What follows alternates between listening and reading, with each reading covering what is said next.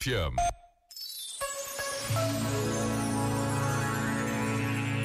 Para milhares e milhares de portugueses, o mês de maio traz à memória do coração a devoção a Nossa Senhora de Fátima. O recinto amplo do santuário contrasta com a pequena capela, onde todos os dias se ajoelham peregrinos vindos dos quatro cantos do mundo.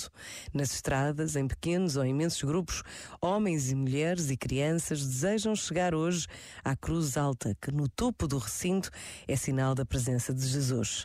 Com mais ou menos bolhas nos pés, uns são levados e outros levam os mais cansados. Há quem não entenda esta necessidade de caminhar até Fátima, de rezar na capelinha, de ficar em silêncio. Mas o Papa Francisco explicou em segundos o que tantos sentem. Em Fátima, todos temos mãe. Pensa nisto e boa noite. Este momento está disponível em podcast no site e na app.